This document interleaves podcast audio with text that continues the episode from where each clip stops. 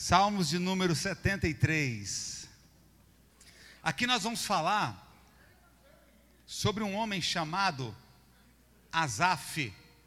Você já já percebeu que em determinados momentos da nossa vida a gente entra em crise? A gente tem momentos, né? Momentos que momentos de crise mesmo, que entra em crise. Por exemplo, tem pessoas que chega à beira de tirar a sua própria vida. Olha quando você pensa assim, ó, o que é a vida? Ou por que viver? Por que eu estou vivendo? Para que serve a vida? O que é realmente viver? É acordar, tomar café da manhã, conversar com pessoas, ou cônjuge, marido, esposa, filhos, trabalhadores, colegas, amigos, e depois fazer suas refeições, dormir. Acordar, dormir. Acordar, alimentar, investir, dormir. Todas essas coisas. Vocês estão vendo? Presta atenção comigo aqui. Olha só. O que leva uma pessoa a tirar a própria vida? O que leva uma pessoa a tirar a própria vida? E talvez pode ser crise também. Né? Então tem pessoas que chegam à beira à beira de um momento, de um abismo, pensando aqui, ó, por que, que eu estou vivendo? O que é a vida? Ela resume em quê? Eu trabalhar, eu comer, eu dormir, eu acordar, eu conversar com pessoas. É isso que resume a vida? Se for isso, eu prefiro ter uma vida melhor, porque em outro lugar. Tem pessoas que partem daqui para fazer uma besteira. Agora, olha só a situação de Asaf.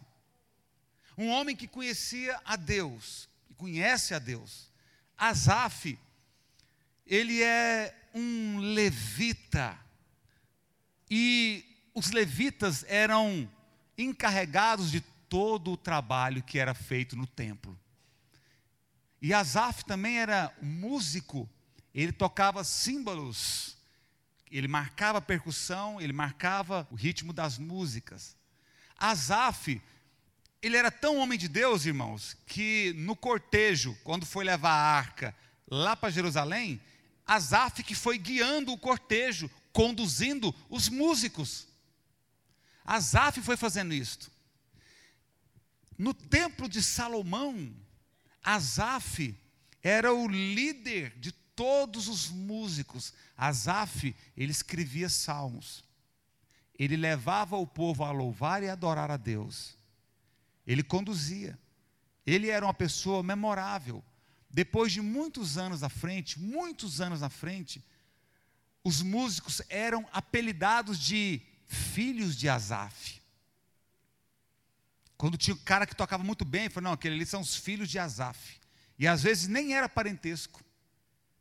Quando Asaf ele apresentou, ele inaugurou o louvor no templo de Salomão, a Bíblia fala em 2 Crônicas que a glória de Deus encheu o templo de tal maneira que os sacerdotes não poderiam entrar, não conseguiam entrar. Olha só aqui, ó. Deixa eu ler para os irmãos. Segunda Crônicas, não precisa, não precisa abrir, deixa eu ler. Segunda Crônicas 5. Olha só. Segunda Crônicas capítulo 5, versículo 12. Olha só. E quando todos os levitas que eram cantores, isso é, Asaf, Emã, Gedutum e os filhos e irmãos deles, vestidos de linho fino, estavam de pé para o oriente do altar, com símbolos, alaúdes e harpas, e com eles até 120 sacerdotes que tocavam as trombetas. E quando em uníssimo, a um tempo, tocaram as trombetas e cantaram para se fazerem ouvir para louvarem o Senhor e render-lhe graças. E quando levantaram eles a voz com trombetas, símbolos e outros instrumentos músicos para louvarem o Senhor, porque Ele é bom, porque a sua misericórdia dura para sempre, então sucedeu que a casa, a saber, a casa do Senhor, se encheu de uma nuvem, de maneira que os sacerdotes não podiam estar ali para ministrar, por causa da nuvem, porque a glória do Senhor encheu a casa de Deus. E quem era que era o líder ali? Quem era o ministro de louvor ali? Este homem chamado Asaf.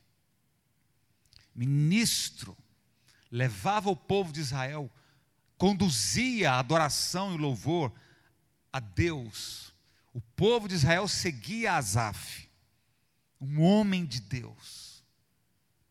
Só que chegou um momento na vida de Asaf que ele teve um dilema, um conflito interno. Chegou um momento na vida de Asaf que ele se perdeu. Ele entrou em um dilema, em um conflito, que ele falava assim: cara, por que, que as coisas boas acontecem com pessoas ruins? E coisas ruins acontecem com pessoas boas? Por que, que o ímpio prospera e o justo fica nessa peleja? Por que, que o ímpio não sofre o justo essa guerra toda? Olha aí. Agora, se você olhar em volta de você e fizer essas mesmas comparações, nós iremos também sentir como Asaf. Puxa vida, eu estou no ponto de ônibus aqui com a minha Bíblia do lado de esquerdo ou do lado direito. Aí passa um cara no carro, joga uma aguinha em mim. E eu, meu Deus. Hoje eu falo glória a Deus, mas amanhã e depois eu vou falando que ele tem, vai me incomodando. E Asaf começou a olhar isto.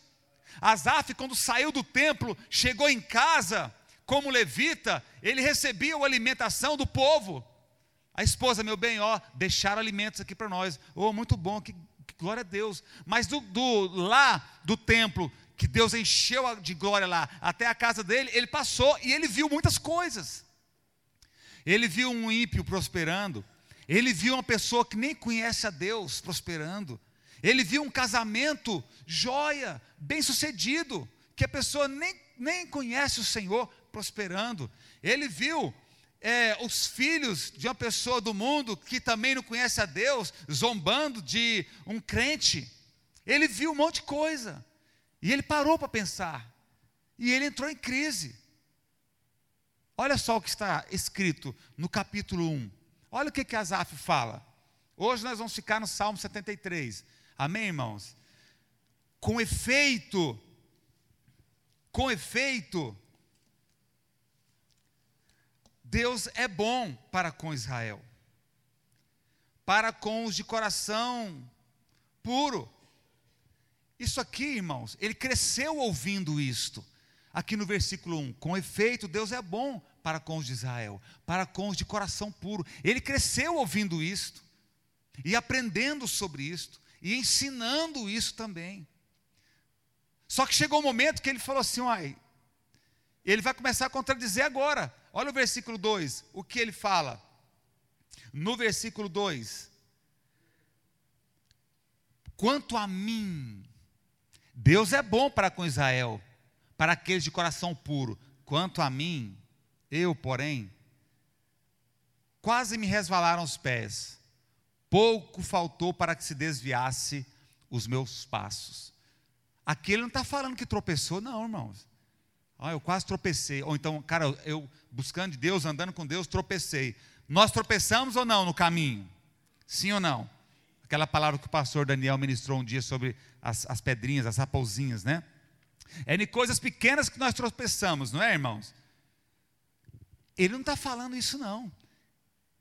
Ele está falando que quase abandonou a fé, que quase saiu dos caminhos do Senhor, que quase largou tudo porque ele olhava e só via injustiça aos olhos dele. Quase me resvalaram os pés. Pouco faltou para que se desviasse os meus passos. Aí agora então, Asaf, nós vamos saber então o porquê que Asaf estava desse jeito. Por que, que ele quase se desviou dos caminhos do Senhor? Olha o versículo 3. Pois eu invejava os arrogantes ao ver a prosperidade dos perversos. Aqui, irmãos, perverso não é gente ruim só não, viu? Tudo que não, toda toda pessoa que não conhece o Senhor, ela está dentro de um grupo chamado perversos, maus, ímpios, descrentes.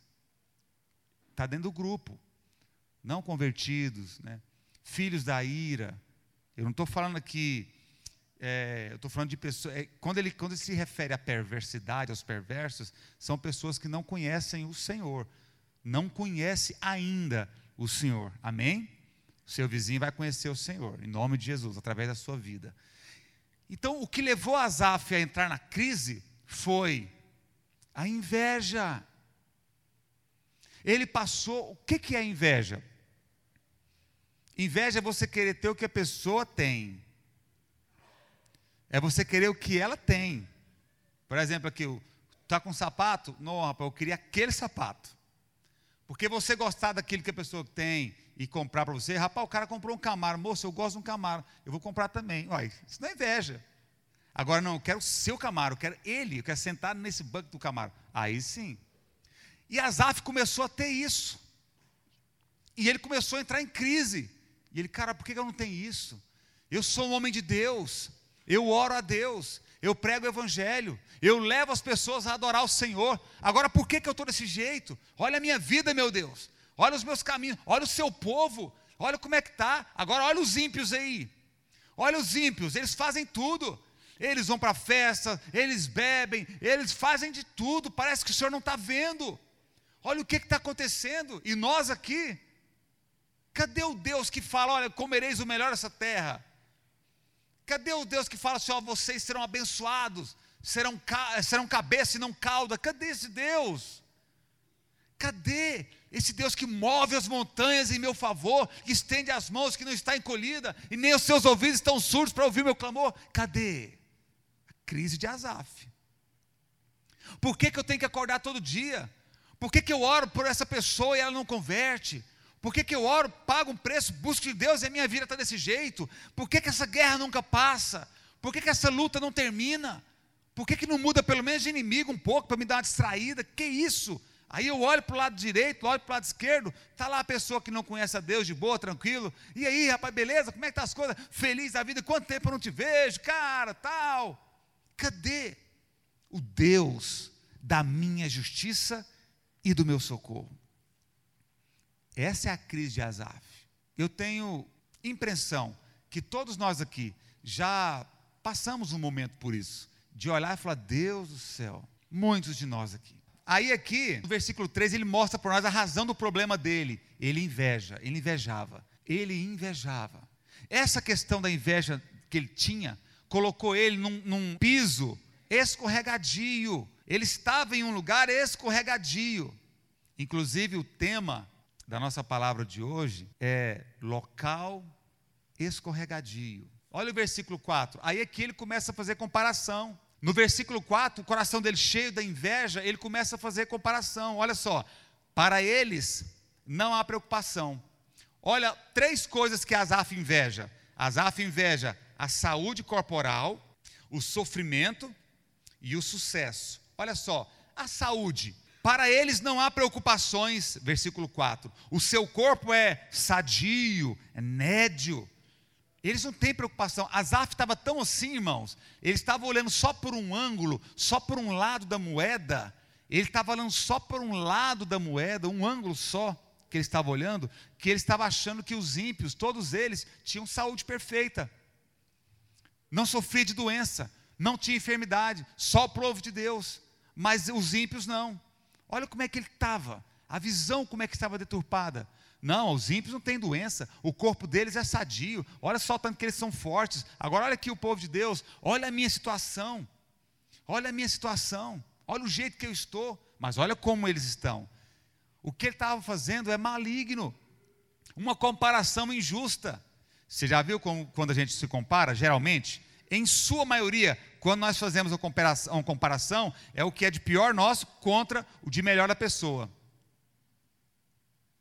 É ou não é? Pode olhar. Rapaz, eu estou aqui com a mobilete e o cara está passando ali com uma Lamborghini. Hum. A gente faz essa comparação. Olha lá os espias. Não, eles são como gafanhotos. Eles olhavam para a gente, nós somos como gafanhoto na, na, na vista deles. Eles são grandes, poderosos demais. Sempre a minha comparação eu jogo, eu me jogo para baixo e coloco ali, ó, potencializo as qualidades da pessoa. O tanto que estava deturpado que a visão de Asaf. Outra, outra, outra coisa, além dele fazer a comparação de saúde, ele faz a comparação de sofrimento. Olha o versículo 5 não partilham das canseiras dos mortais, nem são afligidos como os outros homens. Olha aí, ó. Todos os dias a gente trabalha, a gente faz a correria, é aquela coisa, levando o menino no médico, é machucando também, que é a correria, é de sol a sol. E eles não, eles são de boa, são tranquilos, eles não sofrem, eles não têm depressão, não têm angústia, não têm tristeza, não tem nada. Tudo para eles é sorriso, é alegria, é paz, é bom demais. Olha a comparação de Asaf, irmãos. E a terceira comparação está no versículo 12. O sucesso. Eis que são estes os ímpios, e sempre tranquilos, aumentam as suas riquezas. Eles têm sucesso em tudo. Eles planejam uma viagem para o exterior, eles vão. Eles gastam dinheiro com roupas novas, tem. Eles querem comer do melhor, a compra deles é coisa joia. Eles têm o melhor carro. Eles, eles abrem uma empresa que logo ela cresce. Eles abrem a indústria, o trem prospera. E nós é nessa labuta, nessa guerra. Olha só, estes são os ímpios, e sempre tranquilos aumentam as suas riquezas. Qual, qual é as características desses, dessas pessoas que não conhecem a Deus? Versículo 6. Ó, daí a soberba que os cinge como um colar, e a violência que os envolve como manto. Os olhos saltam-lhes da gordura, do coração brotam-lhes fantasias, motejam e falam maliciosamente. Da opressão, falam com altivez. Contra os céus, desandam a boca. E a sua língua percorre a terra. Por isso, o seu povo, o povo deles, se volta para eles e os tem por fonte de que bebe a largos sorvos. E diz: Como sabe Deus? Acaso há conhecimento no Altíssimo? Aqui Asaf está falando: olha, eles são assim, arrogantes, presunçosos, prepotentes, altivos, e eles ainda falam contra Deus, e Deus não faz nada. Deus não está vendo o jeito deles, Deus não pune, Deus não castiga, e Asaf está clamando isso. Olha aí, ó. Olha aí. Irmãos, irmãos, ele olha e fala: olha a injustiça que está acontecendo. Olha a injustiça que está acontecendo. Esses caras estão indo aí, ó, sempre tendo sucesso na vida financeira. Em tudo que faz, dá certo. E olha o que eles são: malignos, arrogantes, falam contra Deus, oprime as pessoas, e o povo fica ali junto com eles, e tudo dá certo para eles. Asaf está pedindo justiça, Asaf está querendo que Deus pune, só que as coisas não funcionam assim. Asaf parou de olhar para o seu relacionamento com Deus para ver isto, para enxergar as outras pessoas. Ele parou de ver a vida dele com Deus para olhar direita, esquerda e atrás. E ele começou a fazer comparações. Olha, eu estou aqui na igreja, eu estou buscando de Deus, mas olha só, nada dá certo. Eu estou aqui, ó, eu vim aqui para me prosperar, eu vim aqui para me arrumar um casamento, eu vim aqui para melhorar meu, meu, minha, minha conduta, eu vim aqui para me ser bênção no meu trabalho, mas parece que eu não estou vendo nada disto. O que está acontecendo? Aonde está Deus? Olha o versículo 13. Aí aqui ele rasga o coração. Com efeito, inutilmente conservei puro o coração e lavei as, as mãos na inocência o que que de me adianta? O que que adianta eu buscar aqui de Deus? Inútil. Aí não muda nada. Eu quero dizer uma coisa para você. Deus valoriza o seu comportamento diante dele.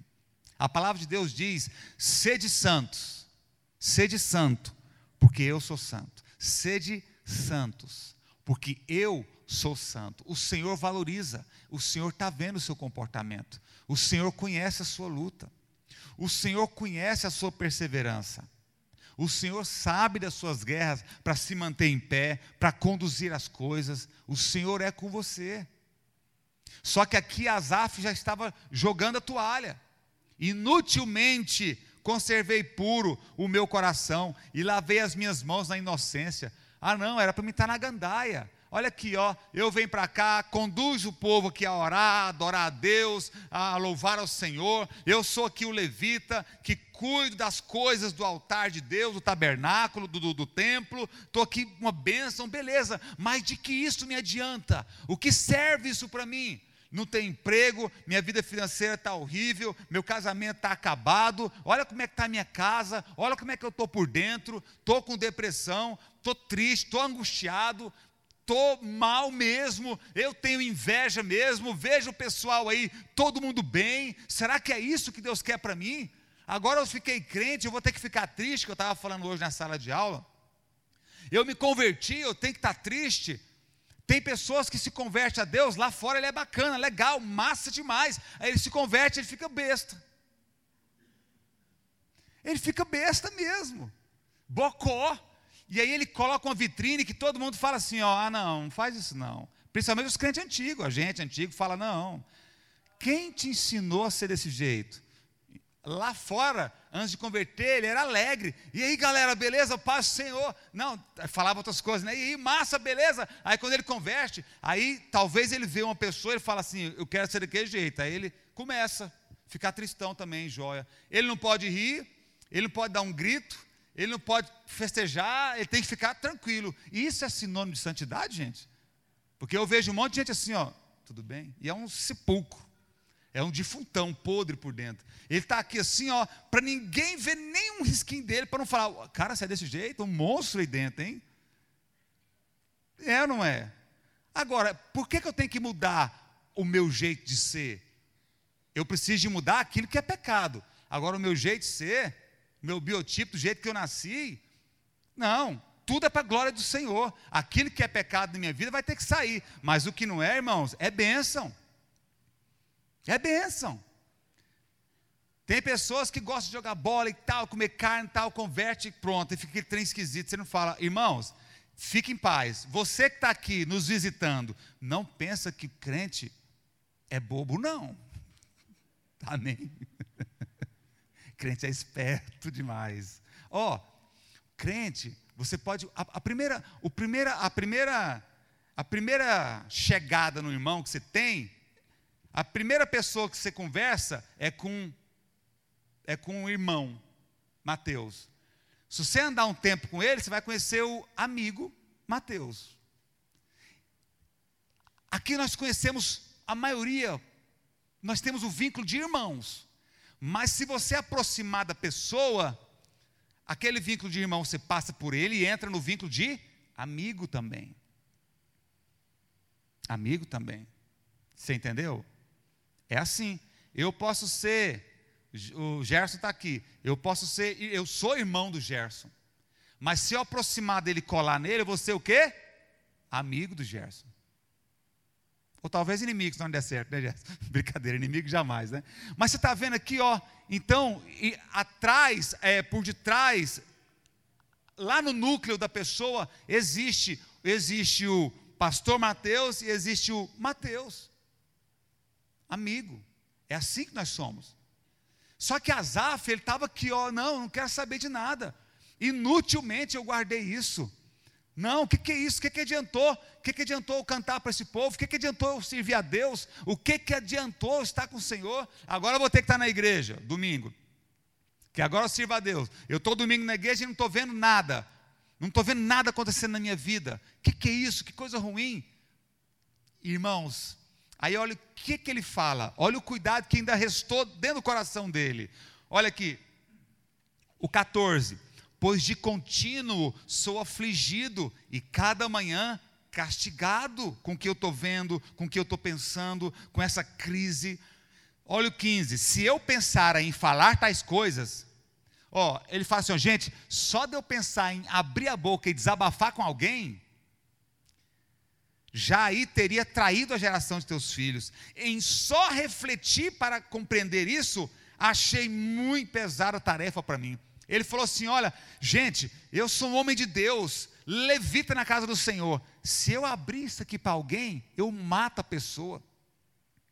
Se eu falar o que eu estou sentindo para essa pessoa, eu vou matar. Asaf tinha cuidado de não fazer isso.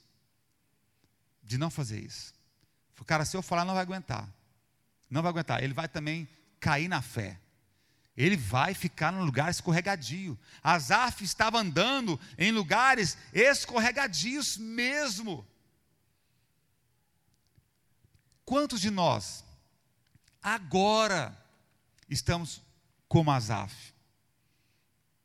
Irmãos, nós temos que acender o fogo. Os mosquitos não suportam a chapa quente. Nós precisamos de acender a brasa em nós. Nós não somos chamados para ser carvão. Nós somos chamados para ser homens e mulheres de Deus. É para fazer a diferença mesmo. Se nós somos cidadãos dos céus, nós não podemos viver igual o povinho do mundo. Você não é um povinho do mundo, o Zé Povinho, não. O Zé Ninguém. Você não é defunto mais. Nós somos propriedade exclusiva de Deus. O povo do mundo é uma bebidinha que escraviza. Cara, você larga? Ah, na hora que eu quiser eu largo. Por que você não quer? Porque sua vontade está presa, filhão. Você tem um demônio dentro da sua vida. Exu Zé Pilinta está aí, garoto. Ah, eu sou preso aqui na prostituição, tá? Sou preso na prostituição, é, eu gosto assim e tal. Assim, olha, eu gosto desse jeito, a roupa assim e tal. Minha irmã, por que, que você está nessa lascívia, nessa loucura toda sensual aí? O que, que é isso? Não, é porque eu sou assim, eu já nasci assim. Não, minha filha, você está escrava de um demônio. Está aí na sua vida. Tem que libertar. Ah, eu estou aqui na igreja, Mateus, porque eu gosto de ouvir a palavra tal. Beleza, você está aqui igual a minha aliança está comigo. A aliança está aqui, mas não sou eu, não faz parte do corpo. Anda comigo. Tá junto. Em todos os momentos. Mas não é eu. Não é eu. Você entendeu? Quantos de nós podemos estar assim? Eu tenho que saber, irmãos, eu preciso de saber. Poxa, como é que eu estou com Deus? Cara, o que o que está valendo a igreja para mim? Em toda a minha vida, em toda a área da minha vida, qual é o espaço que a, a palavra de Deus tem, a igreja tem, a comunidade da cruz tem para mim? O que é os irmãos da igreja para mim? Números, pessoas. Que é para mim? Só alguém que senta do meu lado? A, o meu coração ele bombeia mais forte para as coisas do mundo ele bombeia mais forte para o quê? Azaf foi a inveja. A inveja que fez Azaf pisar em solo escorregadio. Agora, o que é que te faz pisar em solo escorregadio? É a prostituição? Ou é a inveja? Ou é o orgulho? O que que é?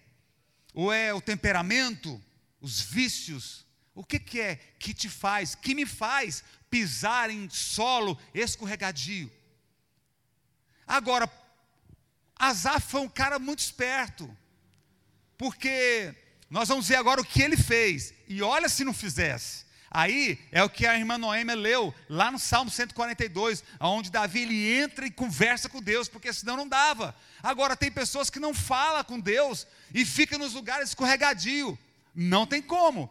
Olha só aqui, versículo 17: Até que entrei no santuário de Deus. Posso ouvir um amém? Posso ouvir um glória a Deus? Asaf, irmãos, ele entrou no santuário de Deus. Essa palavra até aqui, ela está dizendo assim: ó, eu encerro esse período de tribulação, eu encerro esse período de deserto, eu encerro esse período de fracasso na minha vida, eu encerro esse período de escravidão psicológica, diabólica sobre mim. Eu corto agora em nome de Jesus. O meu casamento está ruim, eu estou comparando com os outros casamentos, achando que está tudo bem. Não, eu declaro o meu casamento é que é o melhor, o resto tem que me acompanhar. Eu, a partir de agora, paro de comparar a minha esposa negativamente e declaro que o meu casamento é uma bênção para o Senhor, a minha vida é de Deus, o Senhor é comigo. Mas o que, que aconteceu? Até que eu entrei no santuário de Deus, olha só. Quando ele entra no santuário de Deus e atinou com o fim de quem? Deles, dos ímpios. Ele atinou com o fim dos ímpios. Nós temos amor com as pessoas, amém? O mundo, o mundo, para nós, ele não é um lugar de maldição, em primeira vista. O mundo para nós é um campo missionário. Amém, irmãos? É um campo de missões, é um campo de evangelismo. A minha empresa, meu trabalho, meu ônibus, onde eu entro, tudo. Quem está próximo, quem está. Tudo. Campo missionário. O Gerson, um dia falou uma coisa que gravei, fiquei aqui, lembrei dele agora. Um dia nós perguntamos para ele assim, falando, falando sobre igreja, ele falou assim: não, minha igreja é Goiânia, né, Gerson? Toda Goiânia. Toda Goiânia. Campo missionário, toda Goiânia. Falei, milhões de pessoas. É, é aqui, ó. Falei, nossa, visão, né? Todo lugar, em todo lugar. E olha o que ele diz: Tu certamente os põe, versículo 18: Tu certamente os põe em lugares escorregadios. Salmo 1 fala que Deus conhece o caminho do justo, mas os caminhos do ímpio perecerá. Quem é que coloca os ímpios em lugares escorregadios aqui? É o próprio Deus. Aí a inveja começou a sair. Quando ele entra no templo de Deus, três coisas acontecem. Deus fala três coisas com ele: mostra para ele o fim dos ímpios,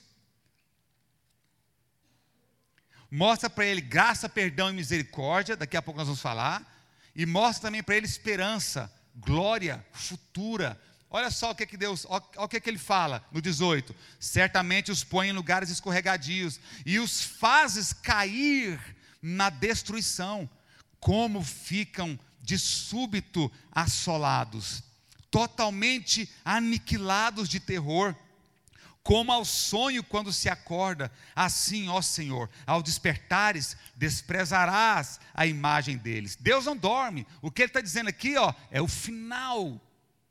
O final da vida pode chegar para nós hoje, para o ímpio hoje, para a pessoa que não tem Jesus e para que tem Jesus. Fechou os olhos, os olhos, coração parou, deu infarto, morreu agora. Tem Jesus? É céu, não tem? Inferno. É o teste do pezinho. A palavra fala, não tem outra coisa. Você que não conheceu o Senhor Jesus ainda, agora é o momento. Agora é o momento. Aproveita essa oportunidade aqui. Veja Deus falando aqui agora para você. Precisa do Senhor Jesus Cristo, senão é inferno. Não, mas eu tenho. Não, é inferno. Já vive no inferno aqui, porque longe da presença de Deus é inferno. E eternamente longe da presença de Deus é eternamente inferno.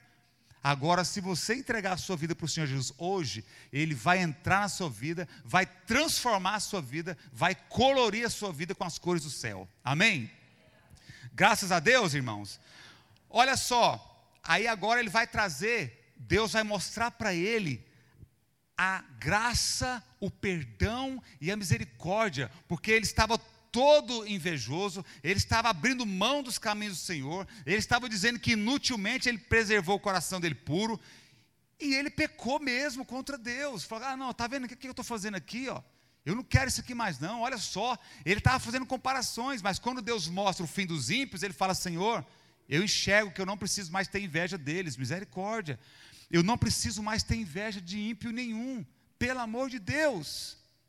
Aí agora Deus vai falar assim: então espera, Agora deixa eu falar com você também. Calma. Vem aqui, Azaf. Não sai do templo, não. Calma, agora é com você aqui, ó. Nós precisamos tratar a sua visão. Olha o que, que ele fala no 21. Quando o coração se me amargou, o estado inicial dele, né? Quando o meu coração se me amargou, se amargou de inveja, e as entranhas se me comoveram, eu estava embrutecido e ignorante. Era como um irracional a tua presença. Aquele estava fora de si. Uma pessoa que não conhece o Senhor, o coração é amargo, é ignorante, embrutecido e um irracional na presença do Senhor. Até o Senhor entrar na vida dele, irmãos. Depois vive um, vira um homem de Deus, uma mulher de Deus, maravilhoso na presença do Senhor. Mas Asaf estava desse jeito. Até ele entrar na presença de Deus, ele estava embrutecido, cego pela inveja, se desviando dos caminhos do Senhor. Aí agora, agora olha o momento da esperança e da glória.